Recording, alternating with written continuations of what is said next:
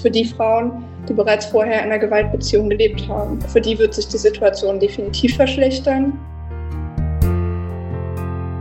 Was dann halt diskutiert ist, bis wann darf eine Frau überhaupt noch abtreiben.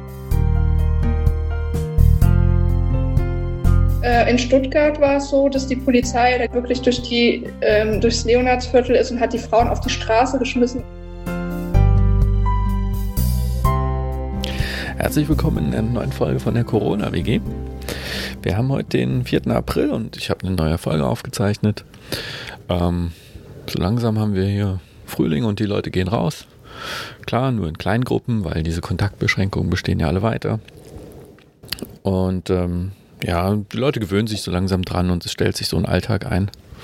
Und auch bei uns zu Hause stellt sich langsam so ein Alltag ein. Wir haben uns äh, ein bisschen eingerichtet äh, im Homeoffice, das gerade mit Kinderbetreuung nach wie vor eine Herausforderung ist und auch nur gut funktioniert, weil wir hier ein gut funktionierendes Unterstützungsnetzwerk haben. Ähm, wir sehen auch eine Debatte darüber, diese die, die sehr juristisch ist, wo Maßnahmen jetzt gerade wieder zurückgenommen werden oder klargestellt wird. Also man darf in Berlin jetzt wieder auf einer Parkbank ein Buch lesen. In Hessen darf man jetzt wieder draußen sitzen und sich sonnen. Äh, man darf wieder ein Picknick machen, weil das alles ja irgendwie mit Corona dann doch nichts zu tun hat. Ähm, ja, und so wird sich auch das alles hier noch ein bisschen ziehen. Ähm, ihr habt es vielleicht gesehen, ich will trotzdem nochmal darauf hinweisen. Es gibt ein tolles YouTube-Video im Kanal ähm, MyLab. Das heißt Phase 2, dort zeigt ähm, äh, also wird ziemlich deutlich gezeigt, dass das alles noch sehr lange dauern wird.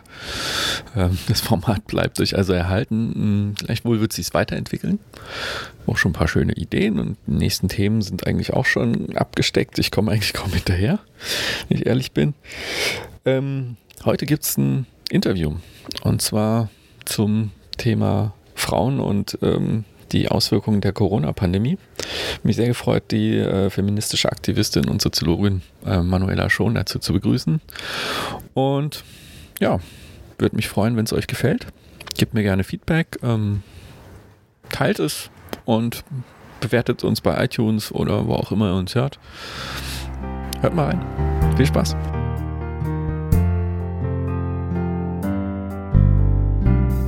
Hallo, wir sind mal wieder in der Corona-WG und haben wieder jemanden zu Gast. Ähm, jemanden, den ich vor, naja, einem guten Dreivierteljahr das letzte Mal gehört habe.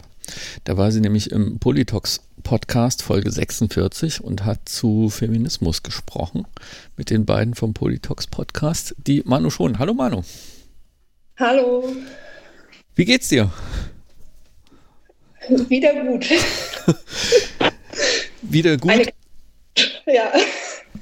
Ähm, du hast aber weder Husten, Schnupfen noch Heiserkeit, du hast kein Corona. Ähm, du bist aber trotzdem im Krankenhaus. Ja, das hat sich am Montag so ergeben, dass ich äh, aufgrund einer akuten Problematik dann in Zeiten von Corona im Krankenhaus gelandet bin. Genau, aber morgen darfst du wieder raus, dir geht es schon wieder besser. Das war irgendwie ja. schon im Vorgespräch schön zu hören. Hm, was ist denn gerade im Krankenhaus los? Ähm, bist du da überhaupt noch gern gesehener Gast oder wollen die dich schnell loswerden? Nee, also ich kann wirklich sagen, ähm, dass man hier überhaupt gar nichts beim Personal davon gemerkt hat, ähm, dass man gerade in solchen Krisenzeiten im Krankenhaus ist. Ähm, alle haben sich sehr rührend äh, gekümmert und ähm, also das fast war es schon so ein bisschen, dass man ein bisschen vergessen konnte, was da draußen los ist.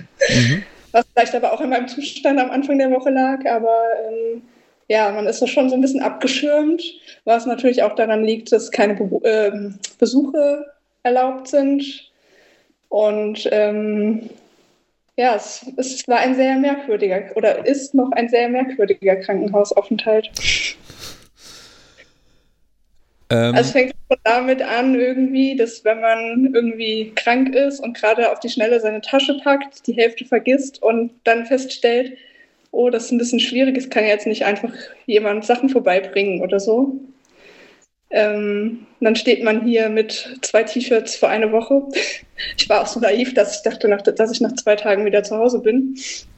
Und ähm, habe mir dann erstmal, also eigentlich schon zweimal T-Shirt, neue T-Shirts bringen lassen. Also du kriegst noch Besuch? Nein, ich hatte keinen Besuch, der wurde dann an der Pforte abgegeben ah. und die Redaktion hat es dann dort abgeholt. Ja, und man kennt ja auch sonst so ein Krankenhaus, dann kommen die Leute vorbei, bringen einem Schokolade mhm. und Süßigkeiten und so.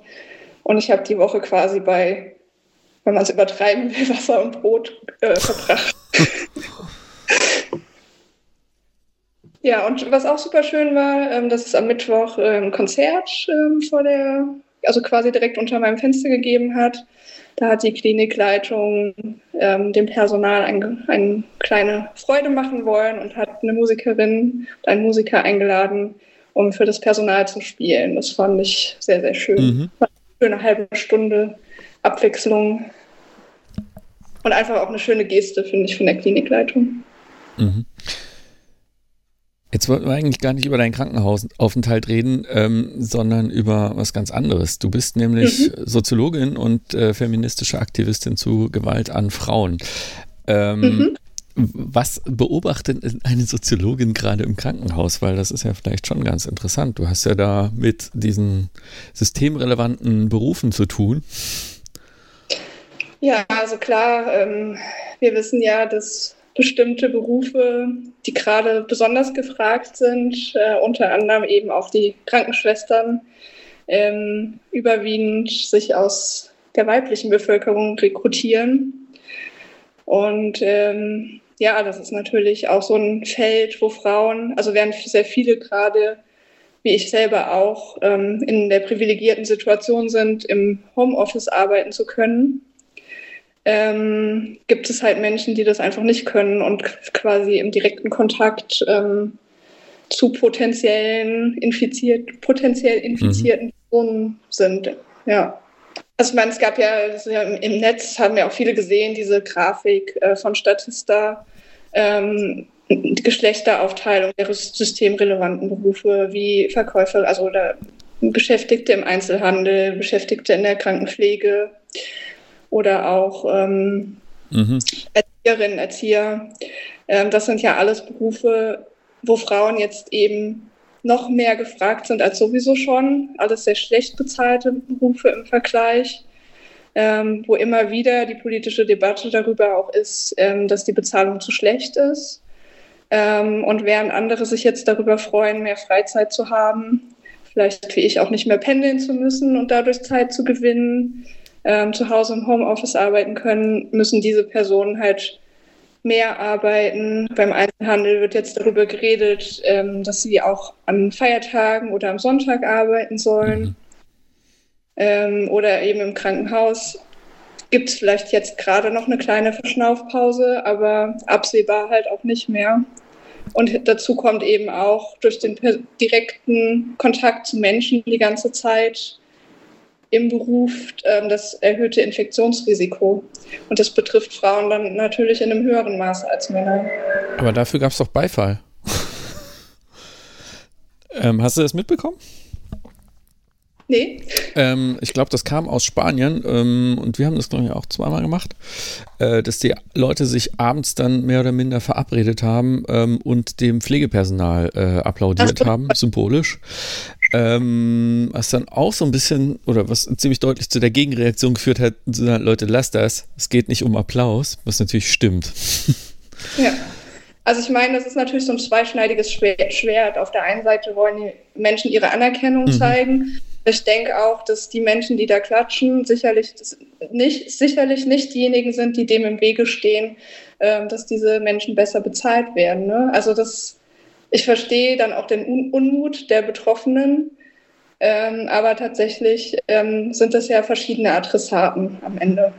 Ja, ja. mir, mir ging es auch so. Mir war die Kritik daran zum Teil eben zu scharf. Andererseits ähm, hilft es der politischen Debatte am Ende vielleicht doch, dass dort mal ähm, was besser wird, was die Bezahlung angeht. Ähm, aber systemrelevant sind ja auch Ärzte, ne? Sicherlich, ja, klar. Aber meinst du, dass ähm, diese Frage, wer da jetzt in systemrelevanten Berufen ist, generell mehr Frauen betrifft oder Frauen stärker betrifft oder anders betrifft als Männer? Naja, man, man nimmt ja bei dieser Frage, nimmt man ja den Sektor, ne? Also da nimmt man ja zum Beispiel das Gesundheitswesen mhm. und sagt, äh, wir, wir, schauen uns jetzt Krankenpflege an oder so, sondern ähm, schaut halt Krankenhauspersonal im Allgemeinen, da sind ja Ärzte mit drin. Und da sind Frauen halt trotzdem durch die Krankenpflege sehr stark überrepräsentiert. Ich meine, es gibt auch männliche Filialleiter äh, im Einzelhandel oder so, ne? Also das eine ähm, führt ja nicht dazu, dass das andere weniger richtig ist. Aber insgesamt natürlich, äh, egal welches Geschlecht, ist die Situation gerade. Äh, also ich habe da meinen höchsten Respekt, ähm, dass hier, wie, wie ich auch gesagt habe, hier alle mit guter Laune einen nicht spüren lassen, ob Arzt oder Ärztin oder Krankenpflegepersonal, ähm, was hier gerade los ist. Ne? Das, das fand ich auch irgendwie generell, also ich erlebe es halt an anderer Stelle eher nicht im Krankenhaus, ich erlebe es halt beim Einkaufen. Ne? Die ja. Leute sind eh immer, wenn man, also dafür, dass man mal einfach anerkennen muss, dass das sehr schlecht bezahlte Berufe sind, ähm, eh immer verdammt gut gelaunt. Ähm, und gerade im Moment wird es irgendwie noch mal schwieriger, wenn die Leute sich dann anfangen, noch ums Klopapier zu streiten und wenn ne, alle eh so in, in so einer Ausnahmesituation sind und ja. das ähm, geführt werden müssen und sich aufs Kassenband setzen, weil es kein, keine zwei Packungen Klopapier gibt. Ja, also das, ähm, genau, das ist äh, die Seite. Was, was die Bezahlung angeht, was natürlich auch noch irgendwie so ein bisschen unklar war, äh, war, wie Corona Frauen und Männer tatsächlich unterschiedlich betrifft. Du hast gesagt, du hast da irgendwie Zahlen gefunden, ne? aber im Moment ist die Lage da relativ unübersichtlich. Na, man findet halt super wenig Zahlen dazu. Ähm, es wird immer mal wieder so gesagt, dass Männer mehr betroffen sind als Frauen von Corona, häufiger erkranken. Ähm, ich habe mir mal ähm, die offizielle Statistik angeguckt. Die ist sehr schwer zu finden tatsächlich. Also es ist jetzt nicht so, dass die irgendwie überall veröffentlicht ist, sondern man muss danach suchen. Ähm, und danach ist bei der Anzahl der Getesteten, also positiv Getesteten, ähm, Corona-Fälle liegt die Sterblichkeit bei den Männern bei 4,7 Prozent und bei Frauen nur bei 2,8 Prozent, was sich dann aber wiederum bei der Zahl der Toten nicht mehr wiederfindet. Also in Quant äh, quantitativen, also in absoluten hm. Zahlen. Mhm. Gibt es kaum einen Unterschied. Ich habe zwar die absoluten Zahlen nicht finden können, die ist auch nicht veröffentlicht worden, aber äh, da wurde halt eine Aussage getroffen, dass es kaum einen Unterschied gibt. Mhm. Toten. Okay, ähm, ja, man hat ja irgendwie in dem, in dem Drosten-Podcast, der hat ja mal gesagt, dass es in China so den Eindruck gab, dass es eben Männer mehr betrifft, aber so richtig gesichert ist das nicht. Ne? Ja. Ähm, dann gibt es noch ein ganz anderes Thema, äh, was auch meine Familie gerade so ein bisschen betrifft, oder ja, hoffentlich nicht mehr. Äh, wir werden im Oktober zum zweiten Mal Eltern. Oh, herzlichen Glückwunsch. Ja, danke. Und ähm, das Thema Geburten und Schwangerschaft, ich habe da auch schon irgendwie gelesen, dass die Männer jetzt nicht mehr in den Kreissaal dürfen zum Teil und dachte mir so, hm, naja, ist äh, blöd für die Frauen, die einen verständnisvollen Partner im Kreissaal haben wollen. Andererseits habe ich äh, bei der Geburt unseres ersten Kindes mir vor allen Dingen im Kreissaal die Aufgabe gestellt, stör nicht. ja, es kommt gleich immer auf den Partner drauf an, ob das jetzt eher positiv oder negativ zu bewerten ist. Ähm, aber äh, was gibt's denn, also ist da irgendwas, also muss ich da irgendwas befürchten jetzt oder denken so, mh, hm, also man liest jetzt irgendwie gerade immer, wie das Schwangere betrifft und da steht immer die Aussage, nö, also Schwangere müssen sich keine besonderen Sorgen machen. Aber hm, natürlich ist irgendwann der Zeitpunkt gekommen, wo es in einen Kreissaal oder Geburtshaus oder was auch immer geht? Ja, also ich denke, ähm, dass zum einen ähm, die Frage der Hebammenversorgung, die ja sowieso immer schon prekär ist, wahrscheinlich jetzt noch prekärer ist. Also ich habe da keine Zahlen oder sowas gefunden. Ich habe ein paar Artikel gelesen international, dass es da wohl große Probleme gibt, ähm, weil dann oft in Frage gestellt wird, ob das tatsächlich relevant ist oder nicht. Mhm. Also ob jetzt nur eine Unterstützung ist, auf die man auch verzichten kann, ähm, oder ob das jetzt eine elementar notwendige Aufgabe ist, die systemrelevant ist und auf jeden Fall stattfinden muss. Und was mich besonders umtreibt, ist natürlich die Frage, wenn die Krankenhauskapazitäten knapp sind, ähm, kann man sich, glaube ich, nicht leisten, dass eine Frau stundenlang in den Wehen liegt. Ähm, und es wird meines Erachtens super sicher wie das Arm in der Kirche, wie man so schön sagt, dazu führen, dass die Kaiserschnittrate nach oben gehen wird. Oh, mhm. weil einfach das, wenn einfach wenig Personal da ist, dass man dann sagt, ähm, okay, schnell ähm, Geburt einleiten, Kind raus, fertig. So. Mhm. Und ich meine, das ist ja sowieso schon äh, ein Trend dahin, ähm, der auch schon lange kritisiert wird. Ist ja immer auch ähm, zu unterscheiden zwischen Wunschkaiserschnitt, wenn eine Frau das explizit möchte, und aber auch also Frauen, die das halt nicht wollen, die eigentlich eine natürliche Geburt haben wollen. Ähm, und da merkt man halt schon, dass der ökonomische Druck auch sehr häufig dazu führt, dass der Kaiserschnitt einfach viel häufiger angewandt wird, als er eigentlich gewünscht ist und auch medizinisch notwendig wäre. Und da spielen auch Hebammen natürlich wieder eine große Rolle bei. Und ähm, man wird sich das angucken müssen, aber das wäre meine Prognose, dass die Kaiserschnittrate stark ansteigt. Mhm. Ähm, das ist natürlich echt ein Problem, weil bei Schwangerschaften ist auch eins dieser vergessenen Themen so ein bisschen Gewalt unter der Geburt. Da wird sehr ja. ungern drüber geredet, aber natürlich ist, ähm, läuft das genau darauf hinaus, ne? Genau. Äh. Und ein weiteres großes Thema, das ist jetzt, hat jetzt nicht mit Geburt in dem Sinne zu tun, sondern eher mit äh, einer nicht gewollten Geburt, also Thema Schwangerschaftsabbrüche. Ähm, da gibt es ja jetzt gerade schon den Trend dahin, dass man vermeiden möchte, dass Frauen ins Krankenhaus zum Schwangerschaftsabbruch kommen und dann eben darauf angewiesen sind, telefonisch oder durch Internet angeleitet zu Hause alleine medikamentös abzutreiben. Also das ist so oh, eine Idee, ähm, wie man eben vermeiden kann, dass zu viele Frauen ins Krankenhaus kommen für einen Schwangerschaftsabbruch. Und vielleicht trotzdem sicherzustellen, dass Schwangerschaftsabbrüche, dass das Recht auf einen Schwangerschaftsabbruch auch ähm, wahrgenommen werden kann. Oh, das ist äh, erstaunlich. Ähm, diese medikamentösen Abbrüche, waren die in Deutschland bisher überhaupt gängig? Gab es das überhaupt? Ja, es gibt ähm, sowohl äh, Gynäkologinnen und Gynäkologen, die medikamentös abtreiben mhm. und andere ähm, es auf die herkömmliche mhm. Weise. Ja.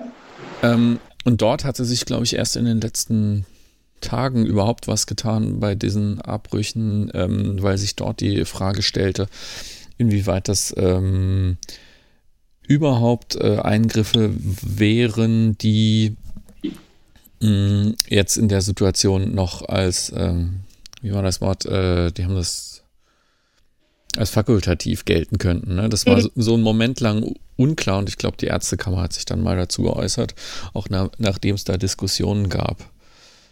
Ähm, ja, und auch international der Blick, ne, dass ähm, es da auch schon Länder gibt, wo das tatsächlich so entschieden wurde, ähm, dass das halt eben jetzt gerade nicht so relevant ist. Zum Beispiel in mhm. den USA, in Texas, wen wundert's? Ähm, es ist relevant, in die Kirche gehen zu können, aber nicht relevant, einen Schwangerschaftsabbruch haben zu können. Und in Deutschland ja. haben wir noch das Problem mit diesen äh, Beratungen, ne? die man ja. für einen Schwangerschaftsabbruch äh, zwingend braucht. Ne? Und genau. Ähm, die könnte man ja theoretisch per Internet machen, ne? also per Videotelefonie. Ich glaube, das ist mittlerweile tatsächlich passiert. Also hm. mittlerweile dürfen die das telefonisch machen. Ja, könnte ich mir vorstellen, dass das noch das einfachste zu lösende Problem ist. Ja, aber also. Aber was dann halt diskutiert ist, bis wann darf eine Frau überhaupt noch abtreiben? Also in manchen Ländern wurden dann schon die Wochen reduziert, bis wann man abtreiben darf. Hm. Ich kann mir vorstellen, dass die Fristenregelung jetzt schon ein Problem war, ne? überhaupt so einen Beratungstermin zu kriegen und wenn man dann um die Frist herum schon ist, dann ähm, wird es mhm. irgendwann auch schwer, noch einen Arzt zu finden, der das macht und das macht dann Riesenprobleme. Das ist ja sowieso schon ein großes Problem. Also wir haben ja Landstriche auch in Hessen, ähm, wo man in der unmittelbaren Umgebung überhaupt keine Möglichkeiten mehr hat dafür. Mhm. Also insbesondere auch durch diese ganzen Auseinandersetzungen, diese gerichtlichen Auseinandersetzungen mit den Lebensschützern, den sogenannten, mhm. äh, die da alle möglichen Ärztinnen und Ärzte angezeigt haben, die das ähm, ähm, machen, haben sehr viele dann auch diese Leistung eingestellt. Mhm. Ähm, wollen wir mal zu deinem, ich weiß nicht, ist das dein, dein wichtigstes Thema, Gewalt an, an Frauen? Ja, kann ja. man schon sagen. Da ging ja jetzt in den letzten Wochen auch eine Diskussion los, dass das ähm, stark zunehmen würde und dass man jetzt damit rechnen muss, dass das ähm, eben zunehmen würde, wenn quasi Frauen ähm, und Familien generell äh, und Partnerschaften generell äh, gezwungen sind, die ganze Zeit auf engem Raum beieinander zu sitzen. Hm, ist das so? Also rechnest du auch damit, dass das zunimmt oder? Also es wird sicherlich einen Anstieg der Gewalt geben, ähm, aber dazu muss man eben auch sagen, ähm, mich wundert so ein bisschen die Intensität dieser Debatte, wo doch eigentlich wir schon vor Corona die Situation hatten, dass es eine extrem exorbitante Rate zum Beispiel an Femiziden gibt. Also jede, alle 2,5 Tage eine Frau ermordet in Deutschland. Ähm, das ist ein Thema, was ein bisschen mehr im letzten Jahr in der Öffentlichkeit war, weil auch die ähm, Familienministerin äh, Ministerin Franziska, Franziska Giffey ähm, sich dazu geäußert hat und auch tatsächlich den, das Wort äh, Femizid in den ähm, Mund genommen hat und das also quasi ähm, Morde an Frauen, weil sie Frauen sind, ein Begriff, der schon in vielen Ländern sehr lange etabliert ist, auch in Deutschland so ein bisschen hochfähig gemacht hat. Das muss man sagen. Auch ähm, also das Rufen von Feministinnen die vielen Jahre davor wurde von den Medien nicht so gehört, als wenn eine Ministerin das dann mal sagt. Mhm. Ähm, aber trotzdem tut man so, als sei dieses Problem jetzt irgendwie so vom Himmel gefallen und als wäre Corona das Problem ähm, von Gewalt an Frauen. Und ich würde sagen, eine ähm, Partnerschaft, die stabil ist, die auf Respekt beruht und wo es keine Gewalt gibt, in der wird es auch unter Corona-Zeiten nicht der Fall sein. Auch nicht, in, wenn man aufeinander sitzt und wenn man kaum Zeit hat, sich oder kaum Möglichkeit hat, sich aus dem Weg zu gehen. Dann gibt es halt vielleicht mal einen Streit mehr oder weniger, aber es wird jetzt nicht zu unbedingt zu Handgreiflichkeiten führen. Aber was wirklich natürlich eine prekäre Situation ist, ist für die Frauen, die bereits vorher in einer Gewaltbeziehung gelebt haben. Für die wird sich die Situation definitiv verschlechtern. Da braucht man sich nichts vormachen. Und hinzu kommt, dass auf der einen Seite intensiviert es sich, auf der anderen Seite sinkt die Wahrscheinlichkeit, dass sie überhaupt eine Möglichkeit haben, da rauszukommen, weil sie ähm, gerade wenn Frauen jetzt viel betroffen sind von Einkommenseinbußen, sie noch mehr abhängig ökonomisch sind vielleicht von ihrem Partner und deshalb diese Idee, ich könnte mich aus dieser Gewaltbeziehung lösen, noch in viel weitere Ferne rückt.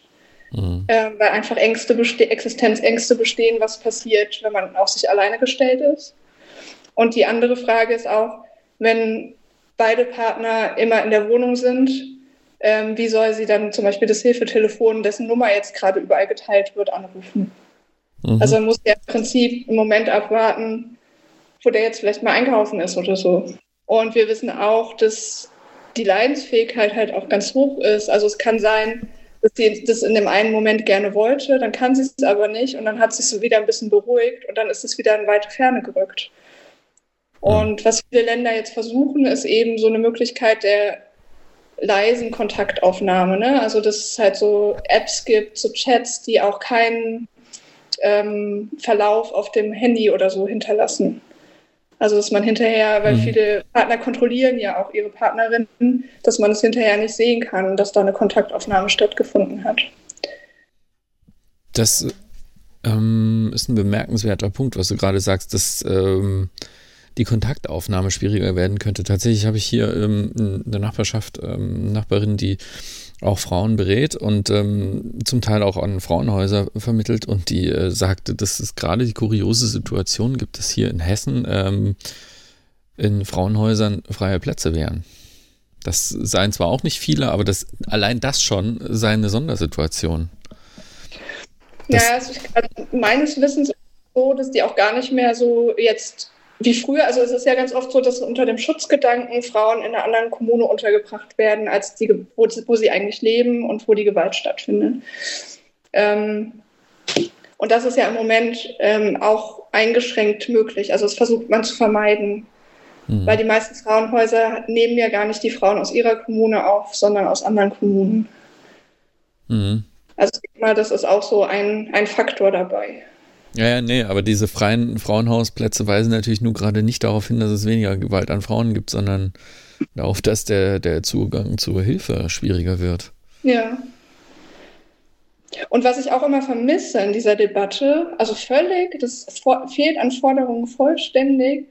Ähm, eigentlich ist das Idealtypische nicht, dass die Frau im Frauenhaus landet. Das Idealtypische wäre, dass das Gewaltschutzgesetz und die Istanbul-Konvention umgesetzt werden und ähm, der Grundsatz gilt, wer schlägt, der geht. Mhm.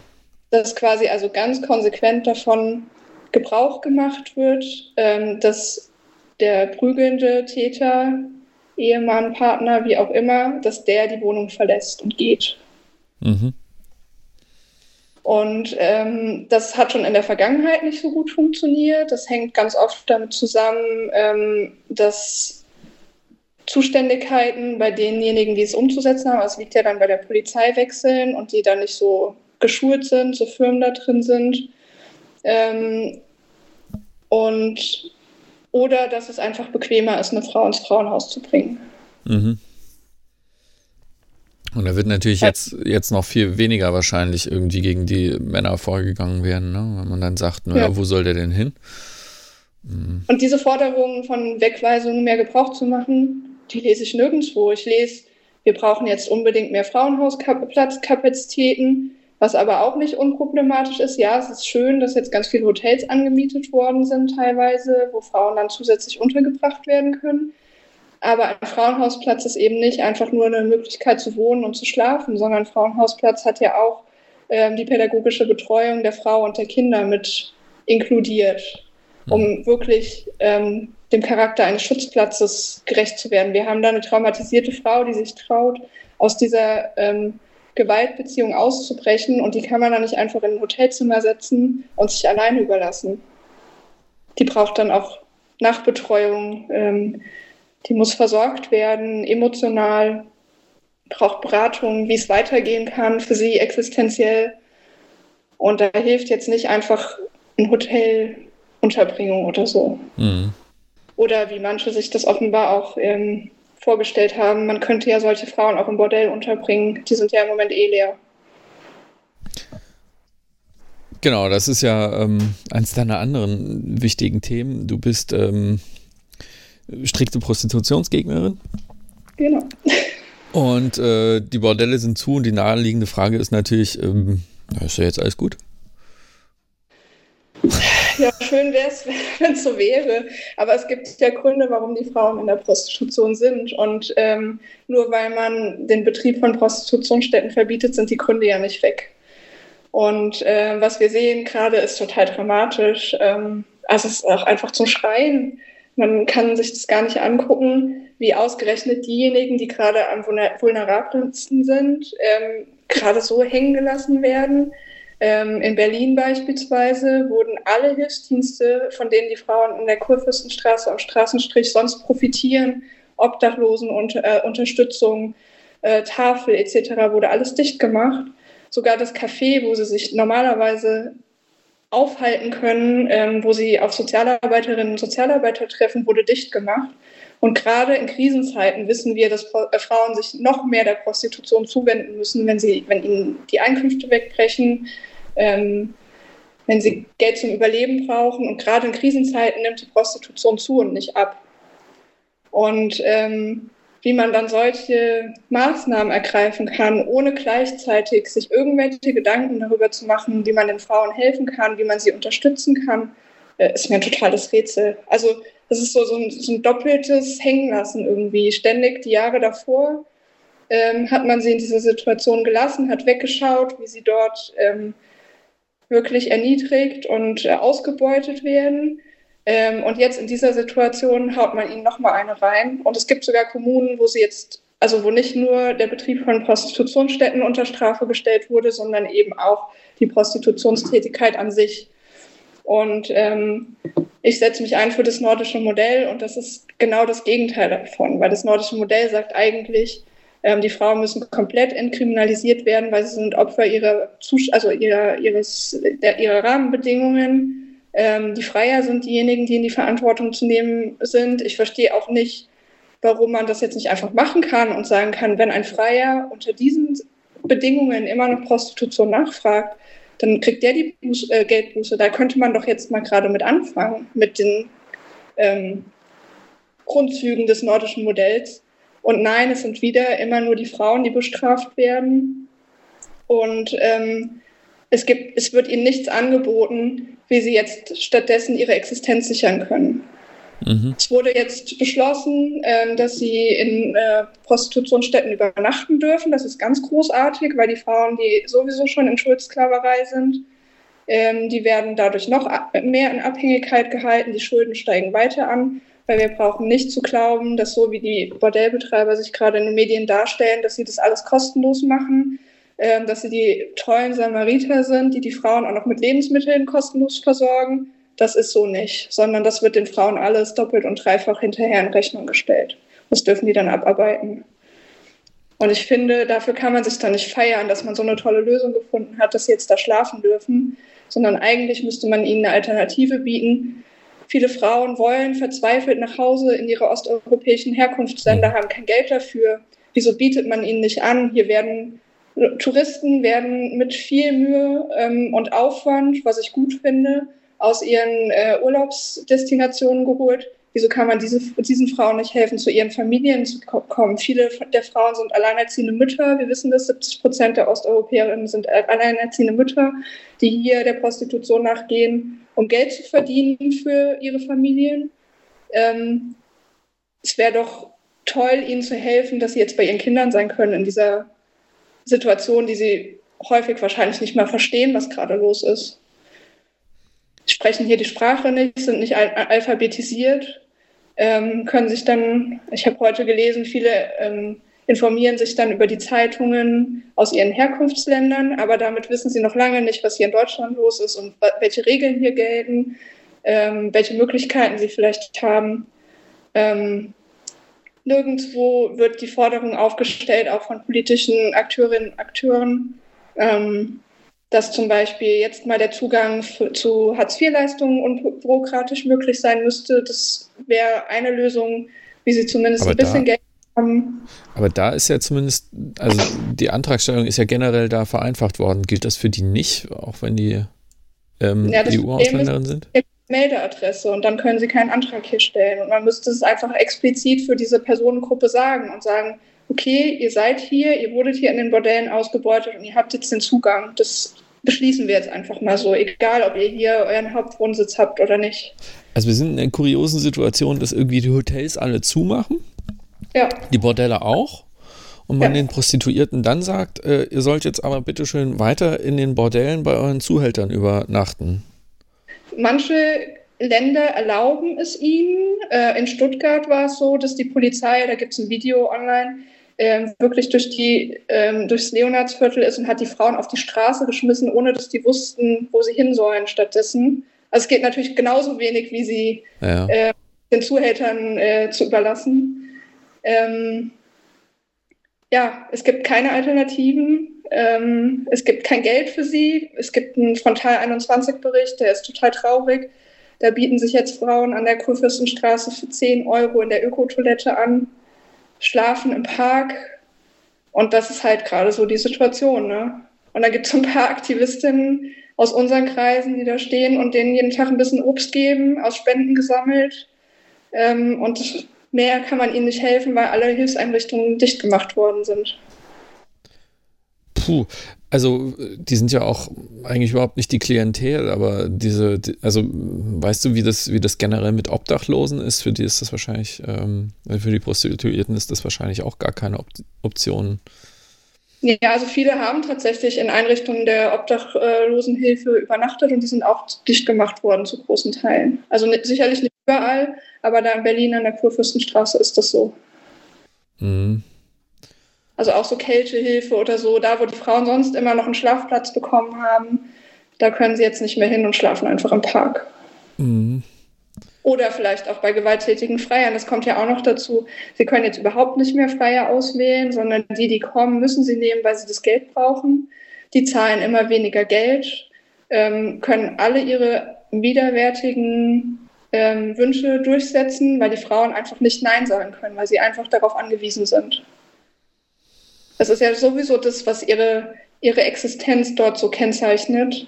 Und jetzt ist es das noch mehr. Und genauso geht es natürlich den Frauen in den zigtausend Terminwohnungen und Laufhäusern genauso. Also da lesen wir jetzt ganz viel, dass die jetzt im Internet ähm, privat, ähm, also auf eigene Faust oder wahrscheinlich auch mit Zuhälter im Rücken, ähm, Anzeigen schalten und dass die dann sich in Autos treffen mit den Freiern oder in Hotel äh, oder bei denen zu Hause oder wie auch immer.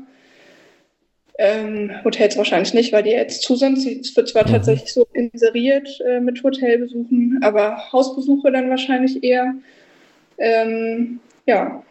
Und dann kommen wir im Übrigen auch nochmal zu einem Thema, was dann wiederum alle Frauen betrifft wenn Freier nicht mehr auf die Prostitution zurückgreifen können. Also ich will jetzt auf gar keinen Fall irgendwelche mittelalterlichen Ventiltheorien hier ähm, reproduzieren, mhm. so nach dem Motto, Männer brauchen das, äh, ansonsten vergewaltigen sie, also brauchen, deshalb braucht man die Prostitution oder so. Aber es ist ja schon ein Fakt, ähm, dass die Freier geprägt sind von einem Anspruchsdenken. Sie denken, sie haben ein Recht darauf, sie haben ein Recht auf Sex und wir wissen auch, dass die meisten Freier in der Partnerschaft sind. Mhm. Und da können wir auch damit rechnen, Thema Gewalt zu Hause, dass diese Männer das jetzt von ihren Partnerinnen mehr verlangen, was sie sonst bei anderen Frauen sich holen. Mhm. Und das ist dann eine Verlagerung von der, von der einen Gruppe auf die andere Frauengruppe, ähm, die auch nochmal so ein bisschen gefüttert wird damit, dass jetzt irgendwelche großen Pornoportale kostenlose Zugänge anbieten, ähm, was dann auch teilweise, das kann ich mich jeden Tag so aufregen, wenn ich das auf meiner Facebook-Timeline sehe, dass das Leute so völlig witzig finden. Hahaha, jetzt gibt es von Pornhub irgendwie ein kostenloses Angebot wegen Corona. Ähm, dass das eine Plattform ist, wo 14-jährige Vergewaltigungsopfer jahrelang gefleht haben, dass ihre Vergewaltigungsvideos rausgenommen werden und diese Plattform hat nicht mal darauf reagiert. Ähm, interessiert da auch keinen. Mhm. Und dass ähm, Corona-Porn eine neue, ein neuer Trend ist auf diesen Plattformen, ist halt auch so eine Widerlichkeit irgendwie. Mhm. Ähm. Also auch extrem rassistisch, ne? Da werden halt ganz viele Asiatinnen mit Mundschutz äh, gezeigt. Ähm, also es kann man sich einfach gar nicht vorstellen, welche, dass es gar keine Limits der Fantasie da gibt bei diesen komischen Fetischen, die da mhm. bedient werden. Nu, ist das irgendwie oder anders? Hm, Gerade geht noch was ganz anderes rum. Das war, ich weiß nicht, ob du das gesehen hast, von äh, MyLab, äh, nennt sich der YouTube-Kanal. Ähm, das ist eine promovierte Chemikerin und die ähm, macht sehr, sehr guten Wissenschaftsjournalismus und die hat mal aufbereitet, irgendwie, was gerade hier so passiert und dass es eine Situation ist, die sehr lange noch anhalten kann. Mhm. Oder wird. Aber das ist doch alles keine Perspektive.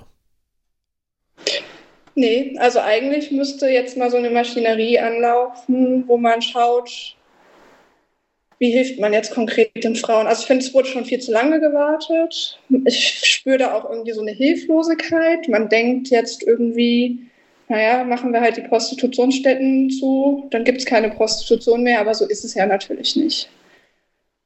Und die, die wird ihren Weg finden, die wird stattfinden, vielleicht nicht in dem Ausmaße wie sonst, weil Freie, manche Freier, vernünftige Freier haben dann vielleicht auch ein bisschen Angst ähm, und wollen sich vielleicht auch an irgendwelche Kontaktverbote halten. Aber ähm, ja,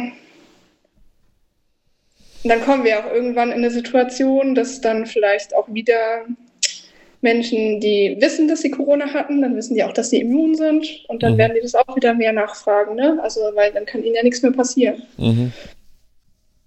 Aber es ist wirklich eine Gruppe von Frauen, die gerade so völlig fallen gelassen wird. Mhm. Und es man kann immer darüber streiten, ob die Maßnahmen der Bundesregierung zur Unterstützung von anderen Gruppen ausreichend sind oder nicht. Aber hier passiert einfach irgendwie so gar nichts, außer noch mehr Knüppel zwischen die Beine.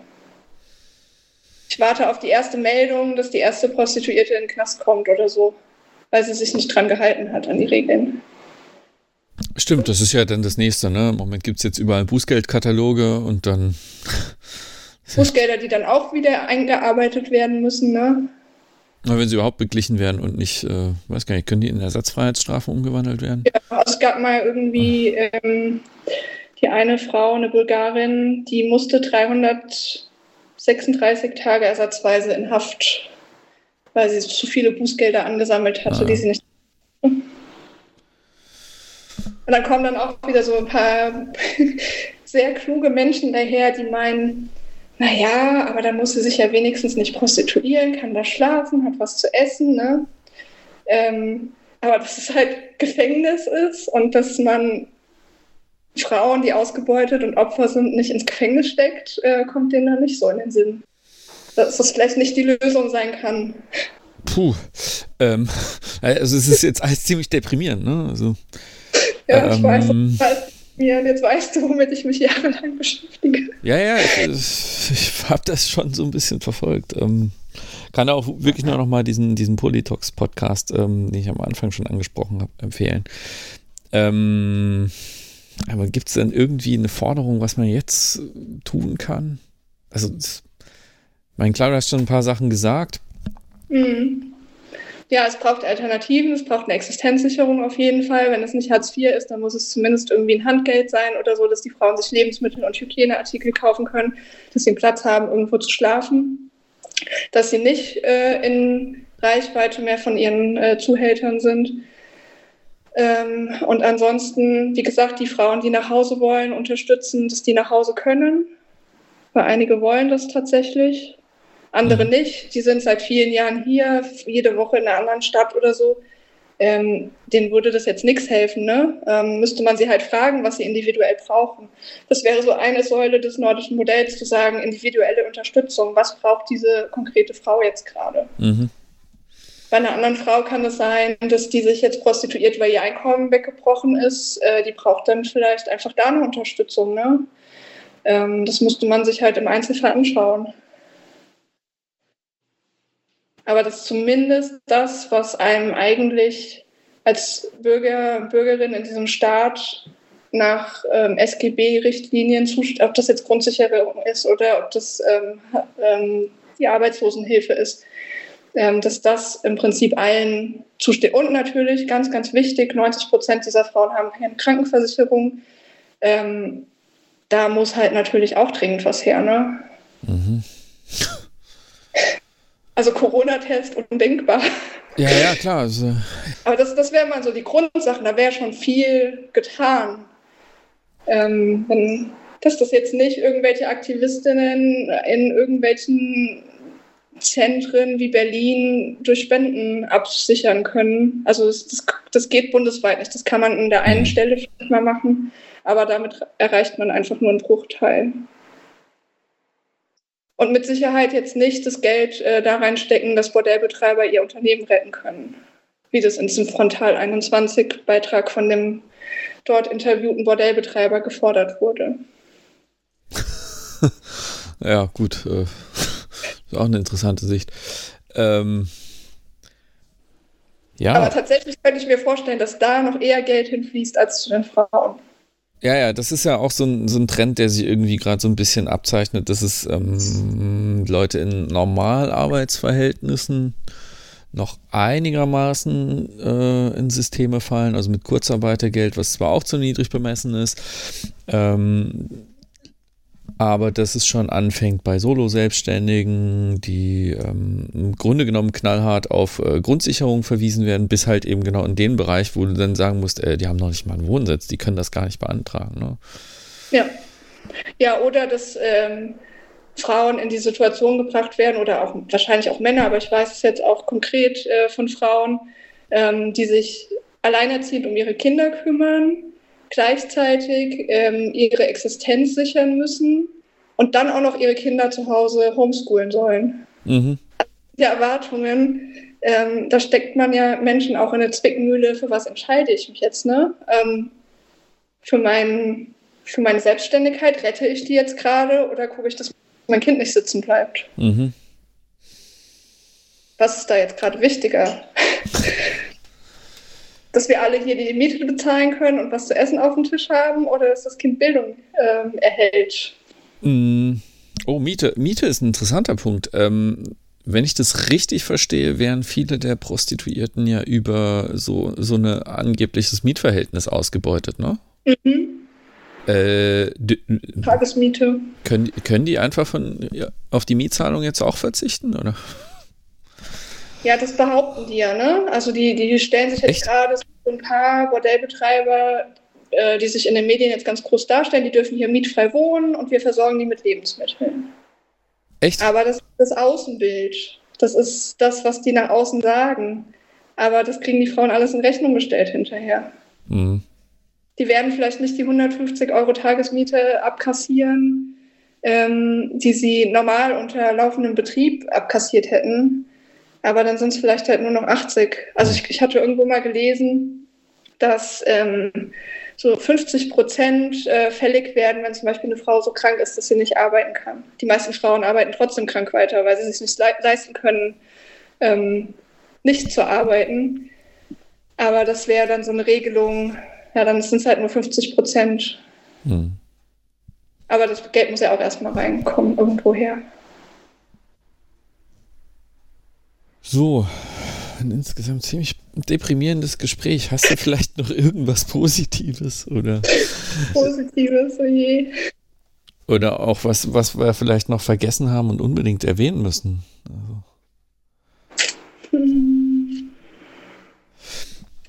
Ja, also ich denke, ähm, um nochmal auf dieses äh, Homeschooling-Thema zurückzukommen oder so, da gab es, äh, ich blogge ja auch noch bei dem Blog äh, Die Störenfrieders und da gab es bei uns einen schönen Beitrag, ähm, wo dann auch einfach dazu aufgerufen wurde, entspannt damit zu sein. Ne? Also dass ähm, es auch mal okay ist, wenn die Kids einfach mal Fernsehen, dass sie davon auch nicht dumm werden. und dass man einfach mal alle fünf gerade sein lassen muss in dieser Situation, dass man einfach also vielleicht das so als, als positiver Appell. Äh, wir sind jetzt alle in dieser Krisensituation. Ähm, alle leiden da gerade irgendwie, die einen mehr, die anderen weniger darunter. Und es muss nicht gerade alles so funktionieren, wie man sich das vorstellt oder wie andere sich das vielleicht vorstellen. Mhm. Sondern dass wir alle mit dieser Situation so entspannt wie möglich umgehen, so, so es denn geht. Ne? Wenn ich natürlich Existenzsorgen habe, dann geht es natürlich nicht. Da muss ich mich irgendwie drum kümmern, wo das Geld herkommt. Aber dass man sich auch nicht zu sehr unter Druck setzt, ähm, zu sagen, es muss jetzt alles 100 Prozent akkurat laufen, so wie es sein sollte. Homeschooling ist ein gutes Stichwort. Es ähm, wird auch in einer der nächsten Folgen definitiv Thema sein. Ähm, mhm. Die, die feministische Perspektive habe ich da tatsächlich noch gar nicht so mitgedacht an der Stelle. Aber da machen wir vielleicht auch noch mal was drüber. Dir erstmal vielen Dank. Sehr gerne. Und wir hören uns bald wieder. Vielen Dank, Manu schon.